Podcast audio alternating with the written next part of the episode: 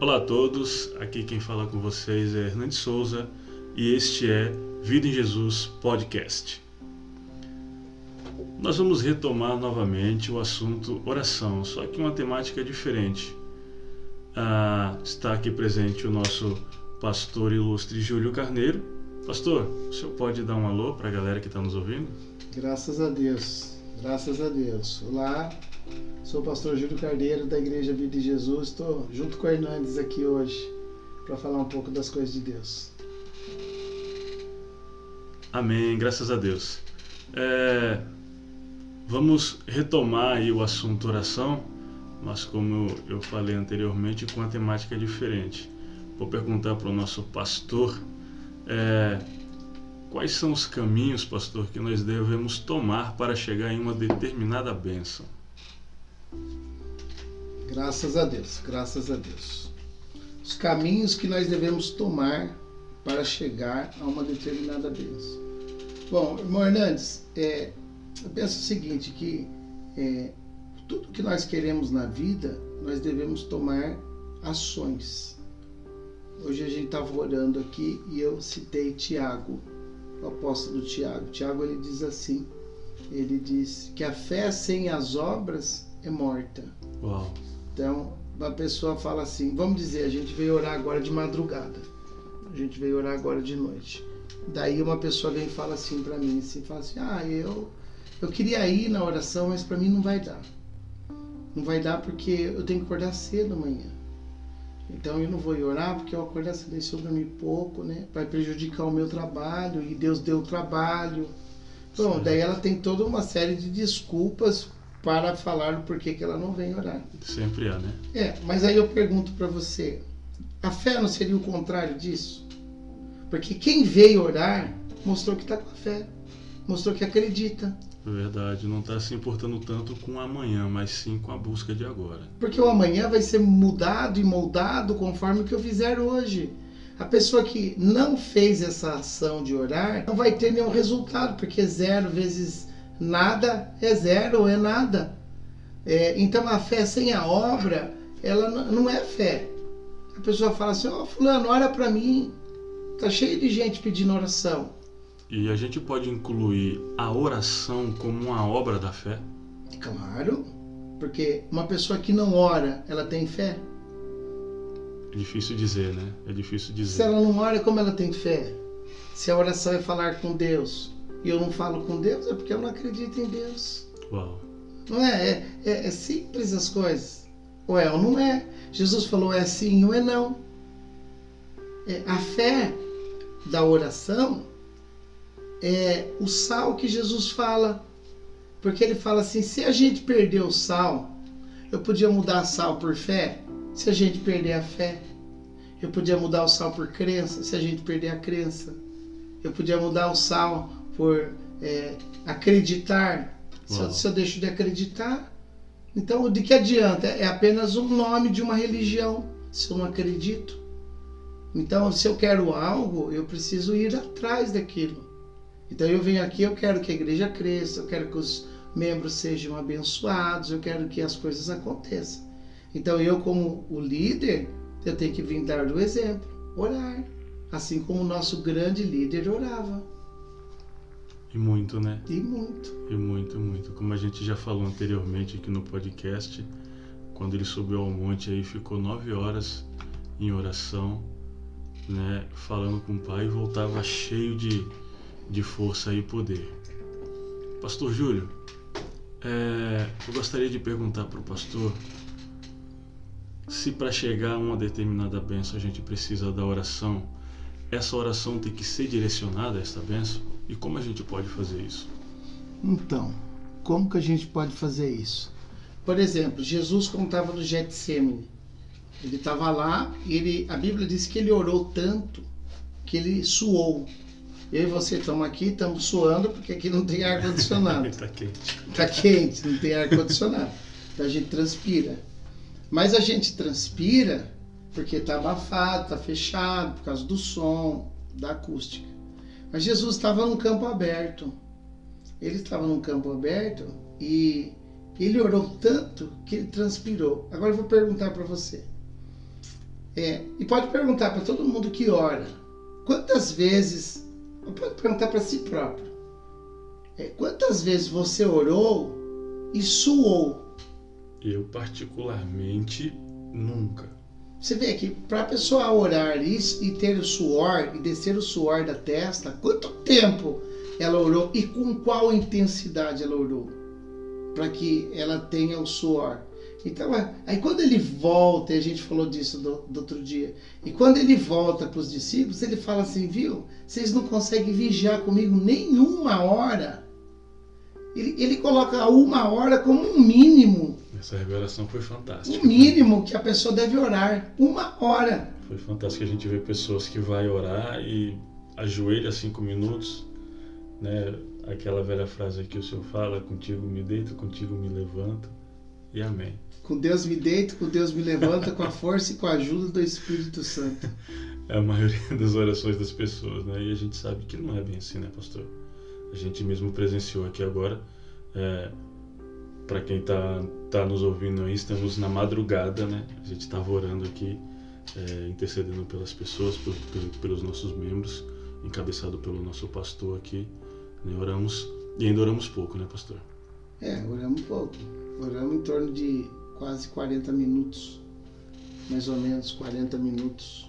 Né? Geralmente eu faço a oração de 30 a 40 minutos, é, porque os irmãos têm que ir embora e a gente faz essa, essa é a nossa meta de oração.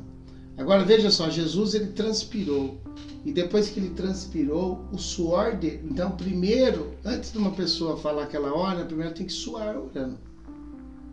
Então ela tem que estar tá num, né?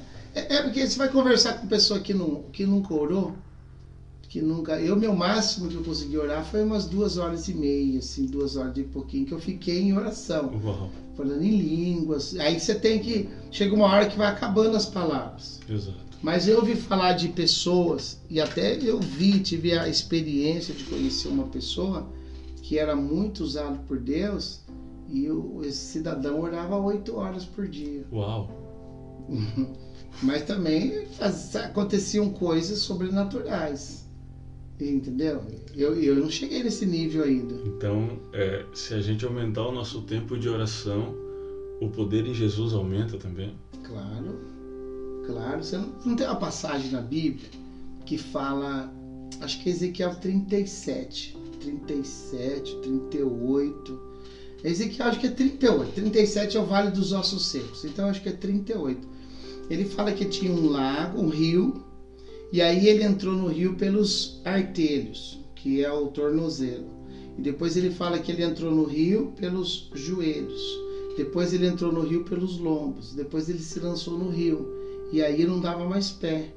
Então ele é, foi uma imersão. Ele, ele, ele, ele, passou por uma imersão. Ele se lançou sobre, né? ele ficou naquelas águas. E aquelas águas são as águas do Espírito. Então, para a gente poder alcançar as coisas espirituais de Deus, a gente tem que se lançar no espiritual de Deus. Não tem como eu querer. Olha o que o apóstolo Paulo fala: que o homem carnal ele faz as coisas da carne e o homem espiritual faz as coisas do espírito. E ele fala assim que aquele que é espiritual ele não é discernido de ninguém. Ninguém consegue entender ele. Mas ele consegue entender o que é carnal. E a Bíblia fala que o homem natural, ele não compreende as coisas do Espírito porque ele discerne espiritualmente. Mas o que é espiritual, ele entende bem todas as coisas. E a Bíblia fala assim que o poder de Deus é loucura para aqueles que perecem, mas, mas para nós que cremos é o poder de Deus para a salvação, primeiro do judeu e depois do grego. Então, se a gente entra no nível espiritual, a gente vai entender as coisas do Espírito. E se a gente entra no nível natural, e hoje a maioria da igreja é natural. A maioria da igreja hoje é, são pessoas naturais, são pessoas que elas estão é, fazendo coisas naturais. Elas não oram, não jejuam, não leem a palavra. É, existe aí um, um ministério de pedir oração. Ora por mim, ora por mim, ora por mim. Eu queria que alguém me mostrasse na Bíblia. Aonde que está escrito isso aí? Nesse sentido, o apóstolo Paulo fala: ore por mim para que se abra as portas da palavra. Ele ainda pede, que é que você perguntou especificamente, ore por mim para que me seja concedida a graça de Deus para eu pregar o evangelho.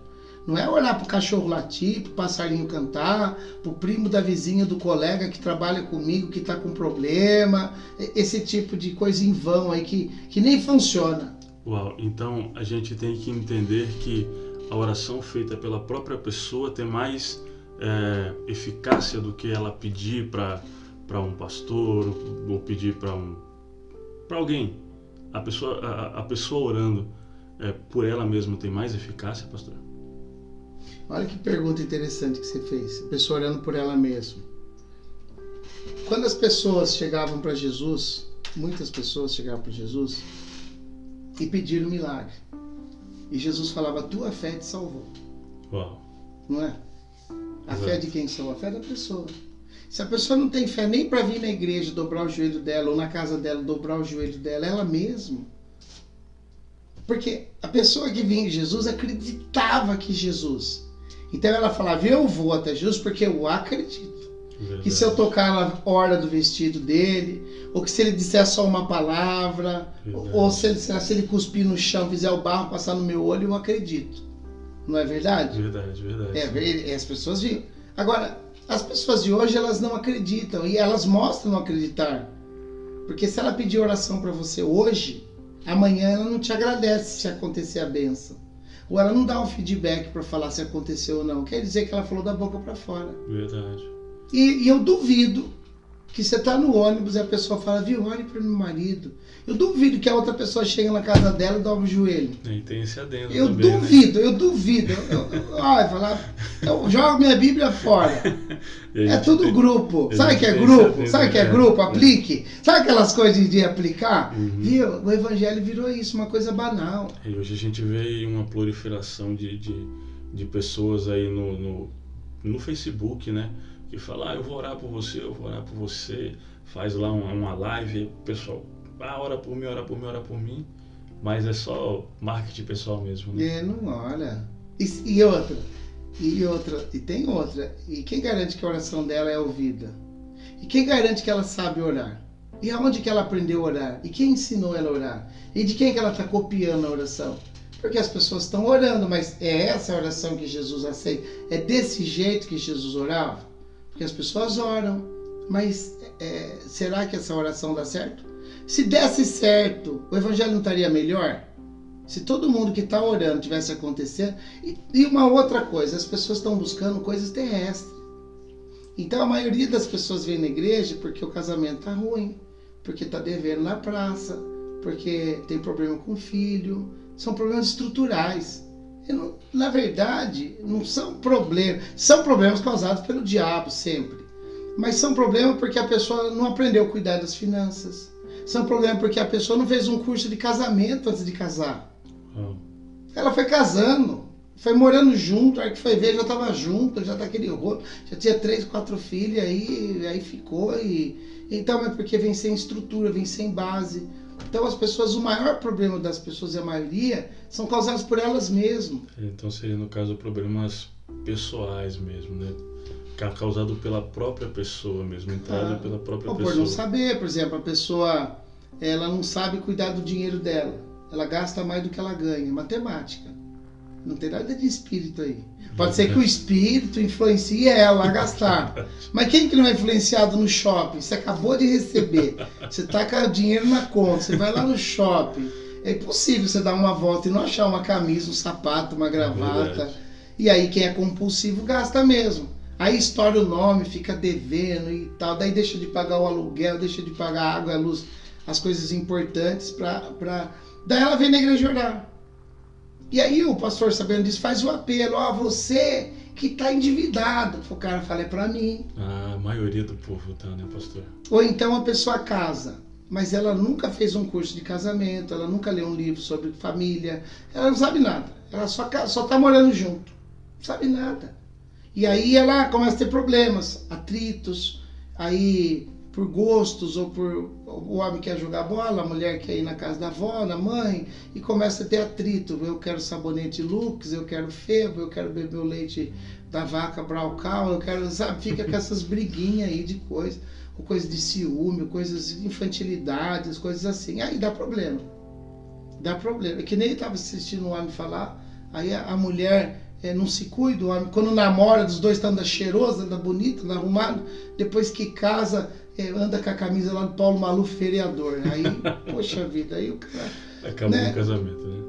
Mas não são problemas religiosos ou problemas espirituais. Lógico que sempre o inimigo vai se aproveitar de tudo. Ele vai aproveitar Agora, a brecha, né? Isso não tem na Bíblia. Porque na Bíblia tem os preceitos judaicos da família, como deve ser criada a família. E o judeu observa os preceitos de cuidar da família. Ensina o filho que a amigo deve andar, dá uma profissão para o filho, para que não haja mendigo em Israel. Todo mundo aprende uma profissão quando é criança, homens e meninos. Hoje lá em Israel, com 16 anos, todo mundo entra no exército. Homens e meninos, meninas, dois anos, homem, quatro anos de exército. Todo mundo lá sabe desarmar uma bomba, sabe montar uma bomba, sabe atirar com revólver, sabe defesa pessoal. Todo mundo lá. Mas por quê? Porque eles seguem os preceitos. Aí o povo aqui não faz nada. O cara não estuda, o cara não trabalha, o cara não vai na escola, não faz sinal, não faz nada. Daí ele quer ter uma vida próspera. Difícil, né? Sem se capacitar. Você entende? Uhum. Você entende? Então, por exemplo, a pessoa ela tem que saber as coisas dessa terra e não estão sabendo aproveitar. Eles vêm na igreja. Aí aprende, que nem eu aprendi depois de velho. Aí você começa a vida a ser abençoado. Por que ser abençoado? Você não fuma, você não bebe, não joga, não fica aí por aí bagunçando, gastando dinheiro, batendo carro, arrumando briga. Acabou os gastos. Acabou os gastos, mano. Você tira o dízimo. O dízimo não é nada perto é, tem, tem, gente que fala mal do dízimo, né? Fala, ah, não vou dar dízimo porque tá dando dinheiro para a igreja, mas quando vai no bar gasta metade do salário, né? Já gasta mais, gasta. E, e aí tem o devorador, porque daí tem o espiritual também, né? Então, é, então a maioria dos problemas das pessoas são causados por elas mesmas. É, daí vem aquela, aquela passagem bíblica, né? Buscar primeiro as coisas do céu, que às vezes mais coisas serão acrescentadas, né? De então, Deus. na nossa oração, a gente primeiro tem que buscar as coisas espirituais.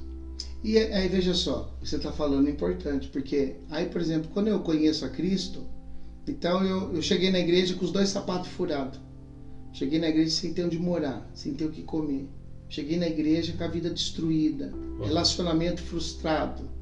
Gostava de uma pessoa, brigando, por causa de tudo que separou, e é frustração na vida sentimental, sem dinheiro, usuário de droga, de mas a droga, a bebida, o cigarro era já uma, é, um sintoma da minha fuga, né? Entendo. Da frustração de não dar certo a vida, aí você vê o seu colega comprou uma casa, o outro está casado, o outro tem um carro, o outro tem. E você está ali na rua. Está estacionado ali. E aí aparece o nível do ser, aparece aquelas pessoas para oferecer justamente o escape. Uhum. A bebida, que é barato, né? Isso. Pacotinho de pinga é um real, dois reais. Você compra um galãozinho, né? Verdade. É barato. A droga, no começo as pessoas te, te ajudam a, a, a usar. E depois você vai ajudar a comprar também. E aí você vai entrando nesse nível inferior de vida. E aí você fica prisioneiro daquilo. Seu corpo vicia, os demônios ficam ali te segurando. Mas quem não acredita em demônio, vamos dizer que o corpo vicia, fica ali preso é uma prisão. E, e você só vai conseguir sair dali se a sua fé, o que seria a fé? A sua vontade, o seu desejo de mudar for maior que o seu desejo de usar a droga ou de ficar naquela prisão. Então essa é a fé. Você só vai sair daquilo se a sua vontade for maior. Eu só vou conseguir me formar na universidade se a minha vontade de pegar o diploma for maior que a canseira, for maior que a, dificuldade de, de gastar o passe ou a gasolina, for maior que todas o show que vai ter, né, o, o rodeio que vai ter, o Corinthians que vai vir jogar. Então a minha a minha vontade de pegar o diploma tem que ser maior que qualquer outro desejos que apareçam, qualquer outras coisas. E aí quando eu entendo Deus e começo a servir a Deus, eu falo, poxa, mas eu Estava andando com o sapato furado porque eu podia estar trabalhando, eu não fui trabalhar. E aí você começa a Deus mostrar para você. E aí você começa a orar, porque a Bíblia fala, pão nosso de cadê nos dai hoje. E aí você começa a orar pelo teu pão. A hora que você pega o dinheiro, Deus tirou o desejo da bebida, do cigarro, de ir lá no shopping torrar tudo. Uau. Aí você está consciente. Aí você sabe quanto você ganhou, porque você vai retirar o seu dízimo. Poxa, eu ganhei mil reais, eu vou tirar de Deus, então é cem. Eu tenho 900. Você sabe quanto você tem na mão. Aí você sabe o que você tem para pagar. Aí eu tenho que pagar isso. Eu comprei da tia uma bolsa lá, comprei um chinelo do irmão ali. Eu, comprei na padaria ali fiado ali o, o pãozinho, o leite. Na Dona Maria, o Zezinho veio vender para mim. Você pagou as suas contas, sobrou dinheiro ainda. Por quê? Porque você não vai gastar mais do que você ganha. Você tem consciência agora. Deus vai. Essa é a libertação. E aí, conforme a pessoa vai crescendo com Deus, ela vai estudando mais, vai se aprimorando, fazendo cursos. Consequentemente, o salário vai crescendo. Consequentemente, ela, você vê que o cara que não tem Deus, ele vai pro par ligar, se ele vai para a loja ligar, se ele comprar roupa, ele, ele, não tem consciência das coisas, vai vivendo a vida no embalo. E é um dinheiro que se for investido, né, pode mudar a vida do, do camarada, né? Então a pessoa prospera porque ela começa a ter, dar valor, né? Para aquilo que ela tem na mão. E aí ela começa a ver as possibilidades, fala, poxa vida, por que, que eu não fiz a faculdade? A maioria das pessoas que você encontra por aí abandonou a escola. Abandonou o inglês, abandonou o alemão, abandonou o karatê, abandonou. Então você vê que hoje ela está colhendo, hoje exatamente que você estamos aqui. Nós, independente de religião nenhuma, nós estamos colhendo aquilo que nós plantamos o que a gente tem no banco, o que a gente tem de dinheiro guardado, o que a gente tem de patrimônio, é exatamente o que a gente plantou. Nem mais, nem, nem menos. menos. Exatamente. Foi o fruto, foi a semente lançada. É, agora, agora que a gente sabe disso e a gente sabe aonde a gente pode chegar, então a oração aí começa a ser importante, porque a oração ela, ela faz dois aspectos. Ela faz o primeiro aspecto, que é para você ouvir o que você está pedindo. Então vai fixar na sua mente o seu objetivo, o seu foco. Então o desejo sai do coração, passa pela boca e vai para a cabeça nesse caso. Isso, e vai para Deus. Para Deus testificar lá com a palavra dele. Então aí quando você ora, Senhor, o pão nosso de cada dia nos dai hoje. Por exemplo, se eu for orar assim, eu falo assim, Senhor, o Senhor diz na sua palavra, porque eu sei que a palavra é imutável eu sei que ele diz que pode passar os céus e a terra, mas a palavra dele não vai passar. Eu sei que ele diz no livro de Números que Deus não é homem para que minta e nem filho do homem para que se arrependa. Ele diz porque eu, Senhor, não mudo, senão vai ser consumido. Ele diz que as misericórdias do Senhor são a causa de nós não sermos consumidos. Então a palavra dele tem ali. Ela é viva, ela é eficaz, ela não vai mudar. Então ele fala para gente que o pão nosso de cada dia nos dai hoje. E quando ele fala assim, foi porque alguém perguntou: Senhor, ensina-nos a orar. E ele fala: Pai nosso que estás no céu. Ele vai dando as dicas. E aí ele chega nesse ponto que ele fala: O pão nosso de cada dia nos dai hoje. E aí na minha oração eu falo: Senhor, eu venho pedir para o Senhor na parte de pedir. Porque antes de eu pedir, eu tenho que fazer outras coisas até chegar na parte de pedir. Daí na parte de pedir, eu falo: Senhor, eu preciso que o Senhor abençoe meu trabalho. Porque o Senhor disse que o pão nosso de cada dia nos dai hoje. Citou a palavra. E é desse trabalho que eu tiro o meu pão, que eu sustento a minha casa. Senhor, a minha filha abre a geladeira, ela quer encontrar o iogurte dela. Ela é criança. E eu tenho que trabalhar para que o iogurte esteja lá. Eu tenho que trabalhar porque minha outra filha mais velha acorda cedo, vai no celular, tem que ter Wi-Fi. Se eu não trabalhar, eu não consigo pagar o telefone. Senhor, minha mulher pega o carro cedo para resolver os problemas domésticos, ela tem que pegar o carro. Se não tiver gasolina, o carro não anda. Então eu sou o provedor da casa. E como provedor, eu levanto cedo todos os dias. Te peço saúde, te peço paz de espírito, peço para o Senhor abrir as portas, o Senhor me iluminar no meu trabalho, o Senhor dar visão, para eu ser melhor que todos os outros, para eu poder manter o meu emprego, para eu poder me destacar e para eu poder trazer o meu pão no final do dia. Então, é, é, você vai orando em cima da palavra. Então, eu citando o pão nosso de cada dia nos dai hoje, eu posso atrelar uma série de evidências financeiras para com a gente? É, claro que sim. Você pode citar até Gênesis, do suor do teu rosto Não é assim que ele fala? Exato. Porque o homem não trabalhava, né? Verdade. Ele fala do, do, teu- do comerás, né? Do, Isso. tuor, do suor do teu rosto comerás. E, e tem uma passagem muito importante lá no livro de Deuteronômio, no capítulo é, 28, do versículo 16, 15 em diante. Que ele fala assim: Te colocarei por cabeça e não por cabo. Ele diz assim: Se atentamente ouvir a voz do Senhor teu Deus e guardar todos os seus mandamentos, então todas essas bênçãos te seguirão e te alcançarão. Bendito será na cidade, bendito será no campo, bendito teu cesto, tua maçadeira. O judeu olha isso. Uau. Você já viu o judeu pobre? Não.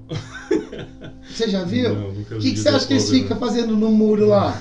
Com a biblinha na mão? Citando a palavra, né? Uau. citando os versículos. Falando, Deus, o senhor falou, o senhor falou, eu errei, eu errei, eu errei. Mas o senhor falou. Porque o diabo, o diabo, ele, ele usa uma artimanha na oração. E eu já, eu peguei ele outro dia que eu estava orando. E aí vem aquele, aquele pensamento na cabeça. Soprar no ouvido? É um pecado que eu cometi. Eu cometi um pecado. O que, que é pecar? É transgredir a, a regra. É igual quando você toma multa. Por que, que você toma multa? Porque você passou no vermelho, você andou sem cinto. Tem uma regra. Você saiu da regra, o amarelinho, o marronzinho lá te pegou, ele te multa. O- Exato. A multa é o- pelo seu pecado, né? Exato. A sua falha. É a consequência da falha. É né? falha. E Você pagou a multa, acabou. E pecado, mesma coisa. Eu cometi um equívoco, um pecado, mas fui orar, pedir perdão para Deus. Pedi perdão para Deus, acabou. Não ofendeu ninguém, não machucou ninguém. A vida que segue. É um pecado, todo mundo pode errar. Né? E aí, então, eu cometi um pecado. E na oração, eu fui orar, e a hora que eu fui pedir para Deus aquilo que me pertence, a minha herança em Cristo, Uhum. né? Porque eu sou herdeiro de Cristo, você é herdeiro de Cristo, Glória a Deus. tem direito à herança. Soprou o pecado na minha mente. Uhum. E aí, se é outro tempo ou outra pessoa, podia falar, nossa, nem vou pedir mais, né? É, quebra o, o- Nossa, cometi um erro. Não, tá certo. É, Jesus, desculpa, nem vou falar mais porque eu tô errado. Eu falei, não. Eu falei assim, diabo, obrigado você soprar na minha cabeça, porque só pode ter sido você. Só pode fazer eu lembrar disso, só pode ser o capeta. Eu acho que você não tá dentro de mim, não. Então você deve ter soprado alguma coisa, a sua artimanha foi muito boa, só que você tá errado. E eu falei, e eu na oração eu discuti com o diabo e mostrei para Deus o porquê. Porque Uhum. eu vou trazer para você um argumento. Por exemplo, se, se você é muito rico, você é rico, tem casas de aluguéis, sei lá, 50 casas de aluguéis, casa na praia, fazenda de, de indústria, empresa, e você tem aí, sei lá, você tem um filho, ou dois, três, quatro filhos, quanto você quiser. Um desses filhos seu aprontou na rua aí, cometeu um crime, foi preso. E aí você morreu. E ele está preso. Eu pergunto, o fato dele estar preso retira dele o direito da herança que você está deixando? De maneira alguma. Tudo bem, vamos mudar. Aí você é mesma situação, você tem um filho, seu filho bebe. O fato dele beber no bar o dia inteiro retira dele o direito da sua herança? De modo algum. Vamos mudar. Vamos dizer então que ele é usuário de droga, ele fuma pedra, ele gosta de cheirar, fumar maconha e tal. E o fato dele ser um menino adicto à, à droga tira dele o direito da herança? Não. Se ele for um rapaz que sai com um monte de mulher, tira dele o direito da herança? Continuará sendo herdeiro. Pois é, aquilo que Jesus conquistou na cruz, eu recebi no dia que eu aceitei Ele como meu Senhor Salvador e batizei nas águas. Aquele dia que eu desci nas águas, eu, passei a ser filho de Deus. As promessas de Deus são para mim. Eu posso até perder a minha salvação. Eu posso até cometer equívocos e eu perder a minha salvação, não ter direito de subir aos céus. Mas nada vai tirar o meu direito de tomar posse de tudo que Deus já conquistou para mim na cruz. Está escrito em Efésios que é, a todas as bênçãos, todas as bênçãos já foram conquistadas e estão nas regiões celestiais em Cristo Jesus. Então eu Nossa. posso exigir dele a minha bênção. E aí quando o diabo ele vê que a pessoa cometeu alguma coisa, a própria pessoa tem medo de orar. Uhum. Ela não olha. Tem gente que fica até depressivo, comete um equívoco, um erro, todo mundo pode errar. E a pessoa erra, ela para de cantar. Ah, não, não toma santa ceia. Ah, não vou cantar hoje porque, ah, não, Deus sabe. E, e, sabe, ela vai. Daí ele rouba a fé dela, tira o sal. E a pessoa sem sal não conquista mais nada. E isso que o senhor está falando é super importante para a gente quebrar dogmas e paradigmas. O senhor está falando que o senhor, sendo pastor, está afirmando que qualquer pessoa pode errar. Pode. Qualquer pessoa pode errar. E tem muita gente que acaba cometendo um erro, ou pecando, ou cometendo algum equívoco e se afastando da presença do Senhor. Né? Aí cai naquilo que o Senhor diz: para de orar, para de buscar, por vergonha do pecado que cometeu. É isso aí. E, e a pessoa parar de orar, porque assim, ó, se, se você não ler e se você não orar, como Deus vai revelar as coisas dele? Como que ele vai revelar as coisas? Não vai revelar. Igual quando você estuda bastante matemática, você estudou bastante, bastante. Parece uma conta, você dá aquela sacada. Ah, tá, vou fazer assim. Só de fala, olhar. O eureka, né? Nossa, ai, assim. Ou inglês, ou qualquer outro. Mas isso acontece quando você estuda bastante. Quando o atleta que treina muito o futebol ou faz aquela jogada, ele fala: Nossa, que jogada! Mas porque de tanto treinar, de repente sai aquele lance, aquele toque, aquela coisa. Que se ele fosse fazer, não sairia. A revelação de Deus também é assim. Deus não vai revelar a palavra dele para quem não estuda a palavra. É a fé. Não vai revelar. Deus não vai revelar algo se a pessoa não está orando. Não vai acontecer nada. Engano da pessoa achar. Eu não estou dizendo que ela perde a salvação. Eu estou dizendo que ela não vai ser de Deus. Estou dizendo que ela não vai alcançar. E não vai alcançar. Seria até uma injustiça de Deus que aqueles que estão buscando, orando, jejuando, clamando, lendo, recebesse igual a porção igual daquele que não faz nada. E Deus não é injusto, Verdade. porque ele disse assim que com a mesma medida que você me medir, eu vou te medir também. Oh. É, com a mesma medida. Então, se você ora um minuto, ele vai te dar um minuto de bênção, ou ele vai dar proporcionalmente aquilo que você buscou. Ele vai te dar o tanto que você buscou. É, não vai dar mais nem menos. Isso é demais, cara. Que revelação, que revelação. Não é verdade? Verdade, pastor, é maravilhoso. Deixa eu perguntar. E saímos fora do, do propósito? Não, tá, tá ótimo, tá perfeito. Deixa eu só perguntar mais uma coisinha pro senhor. Muitos falam que a prática leva à perfeição, né? É, fazendo um trocadilho, a, a prática da oração leva à perfeição também. A gente pode conseguir aperfeiçoar a nossa oração é, praticando ela? Eu creio que sim. Eu creio que a oração ela é realmente o caminho da gente é, falar com Deus. Todas as religiões, todas as religiões, é, todos os mestres das religiões faziam oração. No budismo chamam de meditação, né? Nas regiões orientais, a meditação é o que? É a pessoa se unir com Deus. Ela entrar no espaço que a, a, o não pensamento. a meditação perfeita é quando ela consegue chegar no não pensamento. Tem uma vozinha na nossa cabeça que fica falando, chamada de segunda voz. Então às vezes você acorda e ela está cantando.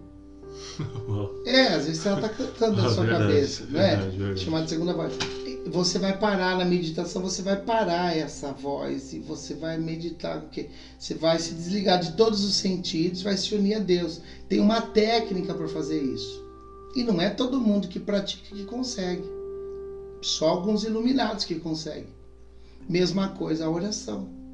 Elias orou e o fogo caiu do céu. Caiu fogo do céu, queimou o negócio. Mas todo mundo ora e cai fogo do céu? Não. Não. Mas Elias orou, caiu fogo do céu.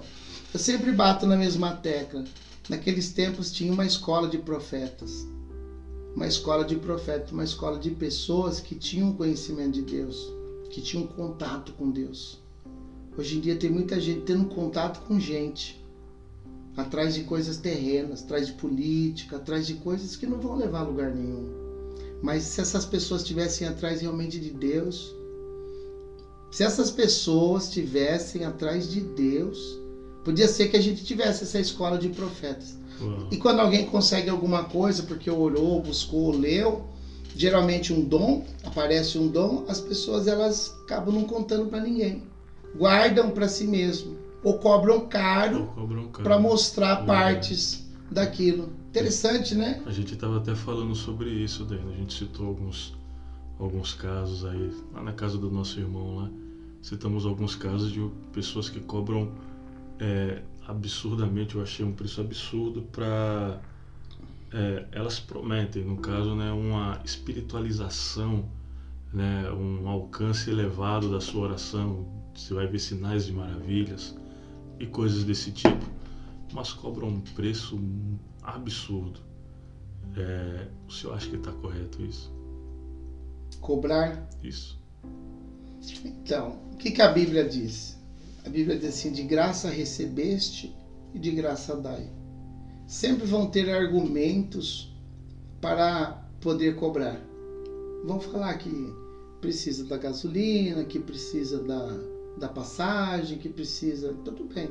Eu até concordo que se a pessoa vai ter um custo, tipo alguém assiste o um vídeo desse e fala assim: Poxa, eu quero que o pastor Júlio venha fazer uma palestra aqui na minha igreja. Por exemplo, vai eu e você lá fazer a palestra. Daí eu não tenho dinheiro para pegar o avião e ir. Eu não Uhum. tenho. E eu vou dormir aonde lá? Eu não vou ficar na casa dos outros que eu não conheço. Tudo bem, você tem que pagar um hotel, um lugar para dormir. Eu até concordo com isso daí, que a pessoa pague e banque tudo isso aí. Mas daí a pessoa fala assim, ó, eu vou, mas eu quero 7 mil reais.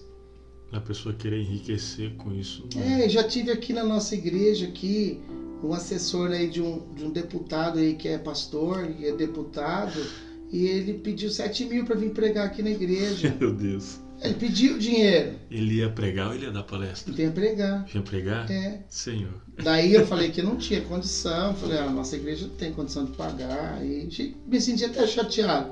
Porque se ele já foi eleito deputado, ele já tem o salário de deputado, ele já tem gasolina. Né? A Câmara Já, dá gasolina, ele tem paletó. Ele tem auxílio paletó. Não, ele tem um monte de auxílio. avião. Ele é famoso, tudo. Fica naquelas igrejas grandes de São Paulo. Que eu acho que lá ele não cobra.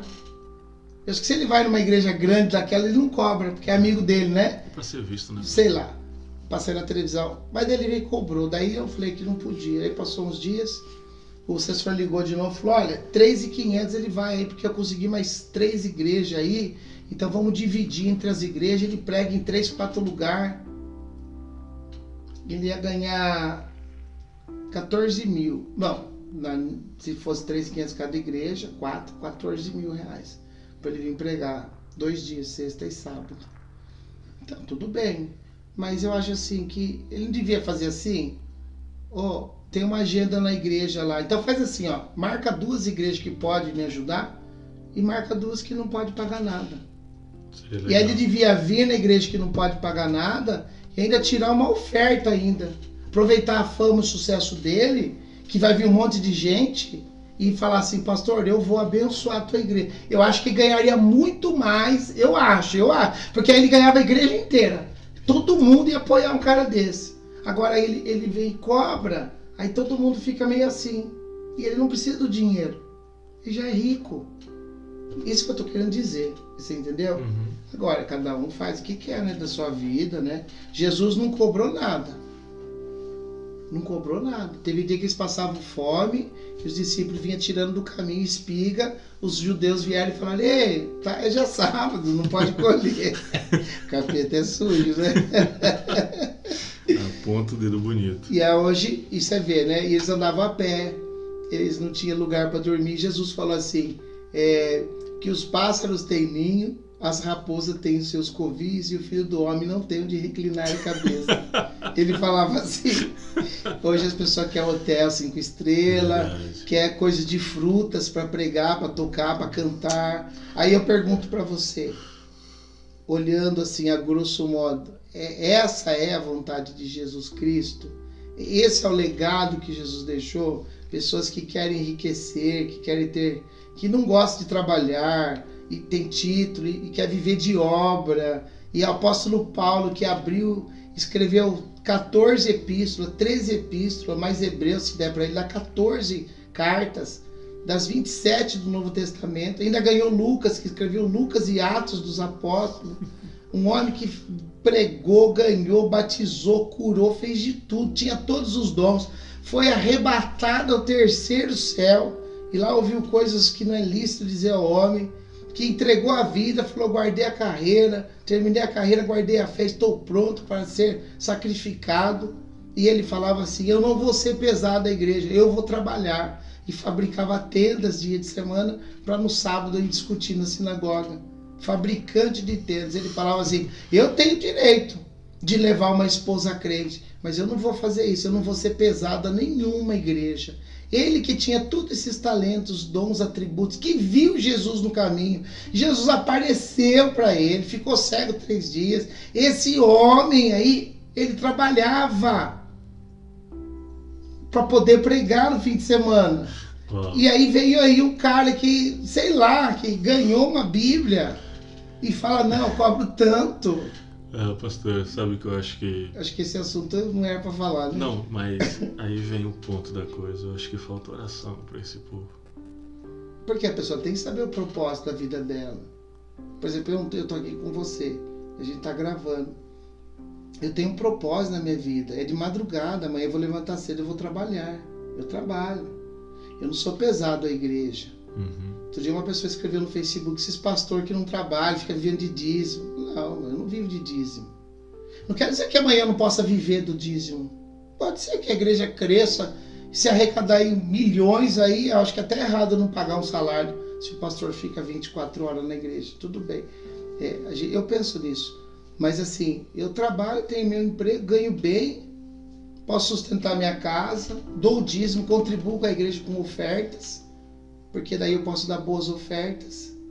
E meu trabalho está crescendo, estou indo bem porque eu estou orando por ele, tá, as portas estão abrindo mais ainda. Aí outro dia eu orei e falei, poxa Jesus, eu faturo, eu faturo alguns mil reais por mês. E se eu faturasse um milhão?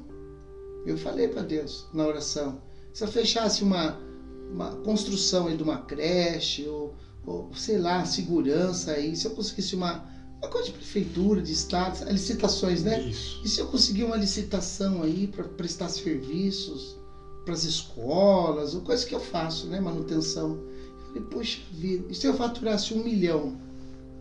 Porque eu ganhei, eu ganhei 30% do que eu faturo. Se eu ganhar faturar um milhão, eu vou ganhar 300 mil no mês. Só o dízimo é 30. Oh. Ajudaria a obra, não ajudaria? Muito. Dá para fazer folheto e jogar de avião, folheto, Jesus salva. Não é verdade? Verdade. Então, eu acho que a gente não devia pensar em, em no, no, terreno. Acho que a gente deve pensar no espiritual. O apóstolo Paulo foi ao terceiro céu? Foi. Como? O que, que ele estava fazendo? Como que Daniel interpretava o sonho? Como que ele, como que ele entrou no sonho do faraó, do, do rei? Como que ele fez isso? Como que ele entra no Como que o machado de Eliseu flutuou na água? Como que multiplicou o pão e o peixe? Qual que é o segredo por detrás disso? Qual que é o segredo desse poder para mexer na matéria, para parar o vento, para acalmar o mar? Como faz isso? E Jesus falou: você vai fazer a obra maior que a minha. Uau. Eu te dou poder sobre serpentes, escorpiões e nenhuma força do mal lhe fará dano algum. Ele fala a palavra, ressuscitarão mortos, pegarão em serpente, se beber algo mortífero não lhe farão mal nenhum, e imporão a mão dos enfermos e serão curados. Ele dá o poder para a igreja. Ele diz em Atos 1,8: ficar em Jerusalém até que nós sejamos revestidos de poder. Esse poder, nós vamos só conquistar ele se a gente estiver no mesmo espírito, na mesma sintonia de Deus. Assim, do jeito que o evangelho anda, a gente não vai descobrir nada. O evangelho misturou até na política. O evangelho misturou na política agora. Agora o reino nosso não é mais no céu, é na terra. Verdade. Nós estamos buscando um reino terreno, querendo implantar. Uma Os guerra. católicos fizeram isso nas cruzadas. Uma guerra declarada. né? Se for na cruzada, já foi feito isso aí, não é novidade. E não deu muito certo. Não, já teve a Inquisição que matou só na Espanha 3 milhões de pessoas. Não deu muito certo. Não né? deu E o certo. povo cristão indo pelo mesmo caminho. O islamismo é uma prova disso. Exato. Teve esses tempos, não tinha lá, os Uhum. radicais? Isso. Não, não teve? Uhum. Porque tem o pessoal que, que, que fica de boa. Isso. Mas não tinha os radicais? Uhum. E se tiver radical cristão aqui, Ah, com revólver, com eu arma? acho que já tem, pastor. O pessoal só tá um pouco reprimido e tá se Mas o soltando. nosso reino é aqui? Imagina. Não. Não vai mudar, gente, porque o pecado não muda com revólver. O pecado ele só vai mudar a, a situação Se a pessoa se espiritualizar, se a gente copiar Cristo, vamos, vamos encerrar a história. A gente tem que copiar Jesus. Jesus é a forma certa. Copiou ele, deu certo. Deu certo. Ele, como ele orava, a gente devia estudar a Bíblia e falar assim, fazer perguntas. É, como eu alcanço o poder de Deus? Como eu alcanço as revelações? Como? Ah, o que, que eu tenho que fazer? Eu tenho que entender a Bíblia, então eu vou estudar a Bíblia. Eu tenho que orar, então eu vou orar. Eu tenho que me santificar, porque as pessoas também têm que santificar. O que, que é santificar? É, santificar é você se apartar do mundo terreno e se aproximar do mundo celeste. O apóstolo Paulo não tinha mulher. Uau. Ele não tinha mulher. É um grande passo. É, quem consegue ficar sem mulher, um homem casado? Já é um grande passo para santificação. Vamos fazer uma, uma questão aqui, nós dois. Nós somos casados. Nós somos casados. E existe a tentação das mulheres. Uhum. E nós somos casados. Imagine pro solteiro. Difícil. Imagine pro solteiro. É. Você entendeu? Uhum. Quanto que o cara peca quando ele tá sozinho na casa, no banheiro, sei lá onde, no quarto da cama. E aí? A gente é casado e não consegue ficar muito dia sem mulher? E o solteiro? Você, você entendeu? Pobre dele. O apóstolo Paulo não tinha mulher. Como que o cara consegue ter uma fé maior que o desejo? Que é um desejo natural do animal homem. Exato. Como os animais fazem normalmente. Então você tem que ter uma fé. E não é só isso, né? Tem a cobiça, a ira, a inveja. Tem, tem muitas coisas aí Muita coisa. que para gente, se a gente alcançar um nível espiritual é, dos apóstolos, do- dos caras que, que chegaram lá, como o apóstolo Paulo, tem que trabalhar muito. Não é só vir na igreja quarta e domingo, não. Não é isso. Eu acho que uma vida inteira não daria ainda, pastor. Então, Jesus fala que a gente pode fazer a obra maior que a dele. Ele falou isso, porque ele só ficou três anos e meio no ministério, né? Isso, olha que maravilha. Três anos e meio ele falou que poderíamos fazer algo maior que ele. E o apóstolo João escreve assim no livro, é, se eu não me engano, do. Acho que é Apocalipse. O apóstolo João escreve assim: que se fosse escrever tudo que Jesus fez e realizou, creio que nem todos os livros do mundo daria. Uau. Porque a gente tem 21 capítulos em João, são algumas passagens, algumas histórias assim. Algumas histórias.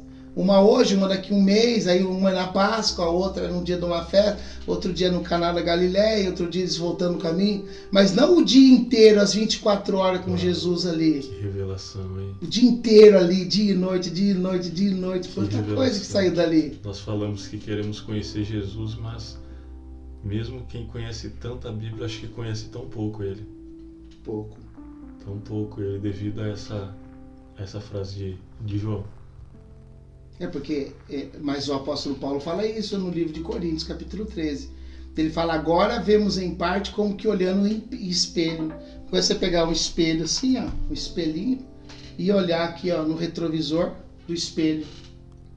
Imagina que aqui é um espelho Uhum. e eu tô vendo o retrovisor. É isso que eu vejo de Deus. Pouca coisa. Ele fala, mas então veremos face a face e conheceremos como somos conhecidos.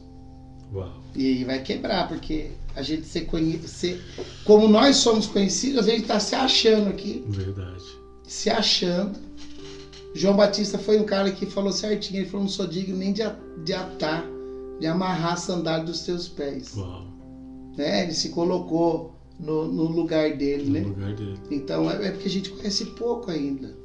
E aí eu pergunto para você, se mediante tudo isso que a gente está falando, que precisa orar, precisa jejuar, precisa ler, precisa estudar, precisa santificar, precisa fazer tudo isso, a igreja está fazendo? Ou será que é a nossa igreja que não está fazendo, a de todo mundo está? O que eu vejo, pastor, é que falta é, os sinais que antigamente tinham. Se Jesus fala que nós faríamos obras maiores que a dele, e nós não estamos vendo os sinais hoje, eu acho que não é só a nossa igreja que não está fazendo, não. Eu acho que a igreja dita-se de Cristo não está fazendo isso. Não está buscando o tanto que deveria buscar. Não está se atraindo, se atirando o tanto que deveria se, se atirar aos pés dele. Então falta muito ainda para a gente conhecer esse Jesus maravilhoso aí, ao qual João pintou. Tem bastante coisa ainda, né? Meu Deus do céu. Mas a oração já é o caminho, porque quando você começa a buscar, nós só estamos tendo esse bate-papo, porque eu, eu, eu já tô há 126 dias na campanha de oração. Uau. Não é pouca coisa, Não, já é deu quatro meses, todo dia. Você fala assim, ah, mas você ora 40 minutos, você ora meia hora, mas eu oro meia hora, 40 minutos. Todo dia. Todo dia. Todo dia. Então é essa sequência, a constância, a sequência e a forma que eu estou orando, eu estou vendo resultado. Resultados assim é, tremendos, porque vamos colocar assim algo que seja palpável.